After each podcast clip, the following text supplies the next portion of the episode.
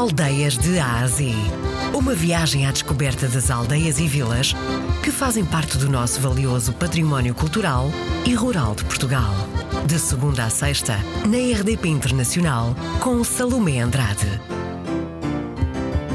Conselho e Distrito de Viseu. A Vila de Sornancelho está incluída no, portanto, no Conselho de Sornancelho, que é um conselho está inserido na região centro-norte de Portugal, eh, na plena Beira Alta, eh, localiza-se no distrito de Viseu, mais propriamente na parte nordeste do distrito. É um concelho com uma área de 220 km quadrados, constituído por 17 aldeias, freguesias, eh, tem aproximadamente 6 mil habitantes, é uma zona de montanha, basicamente, onde nesta montanha e obviamente depois no seu percurso de encosta e vale, é todo ele atravessado pelo Rio Távora, que é um afluente do Rio Douro.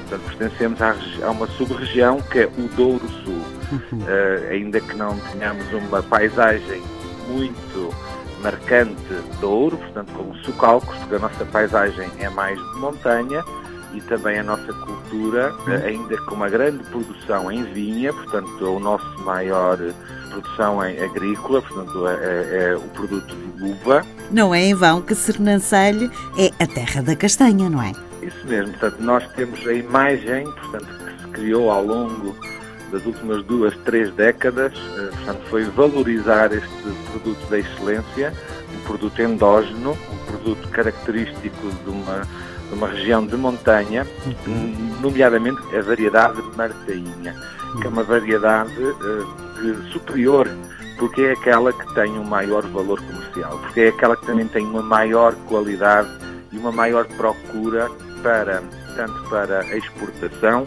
uhum. e nomeadamente uma exportação muito direcionada para depois para a transformação e muita dela procurada para o famoso marrom glacé.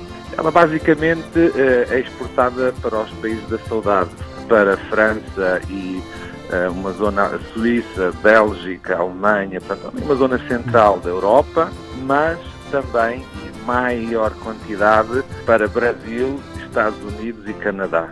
É, é, sem dúvida uma vila muito antiga, tem muitos séculos de história, obviamente, tem um património enorme, é, portanto, classificado com uma, uma igreja matriz do século XII, plurinhos, uma série de solares e, e ruelas cravadas no granito que caracterizam tanto esta paisagem.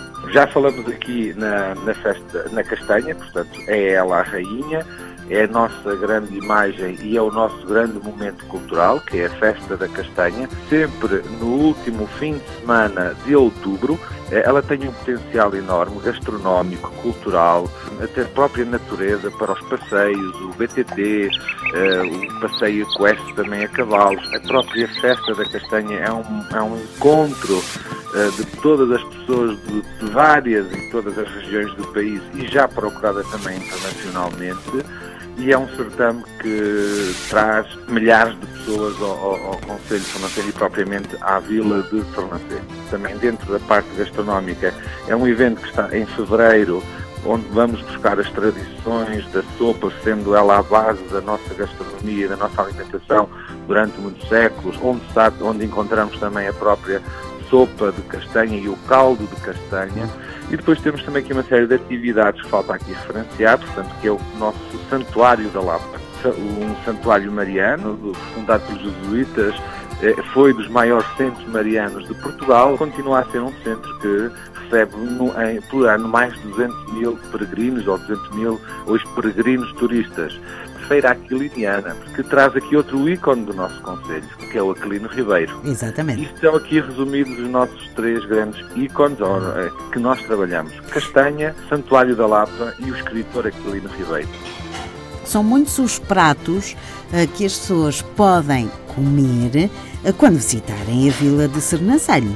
Desde o momento de entrada, com uma sopa ou com um caldo de castanha, aconselho arrepiamente a, a, a, a provar este, este caldo de castanha cabrito com castanha assada, o lombo de porco com castanha ou o lombo de porco recheado com castanha e farinheira. E depois nas sobremesas ela eh, casa na perfeição. Portanto, um pudim de castanha, as queijadas, as famosas queijadas de castanha, um prato de castanha acompanhado com os nossos vinhos de Tábua Barosa, são sem dúvida eh, uma marca de excelência. E para pernoitar ou para ficar mais alguns dias, temos sem dúvida uh, excelentes ehm, portanto, instalações para o poderem fazer. Aqui vive-se, aqui sente-se e, cheiramos a muitas coisas ao longo do próprio ano.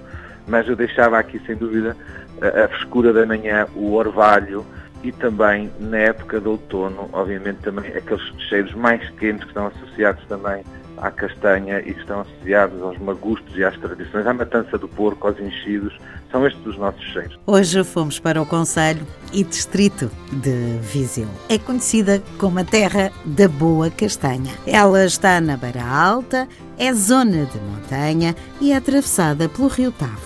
A uva por lá é mesmo boa. Atenção ao mês de outubro realiza-se a Festa da Castanha e convém mesmo ir. O nosso Cicerone foi o vereador da Cultura, Armando Mateus.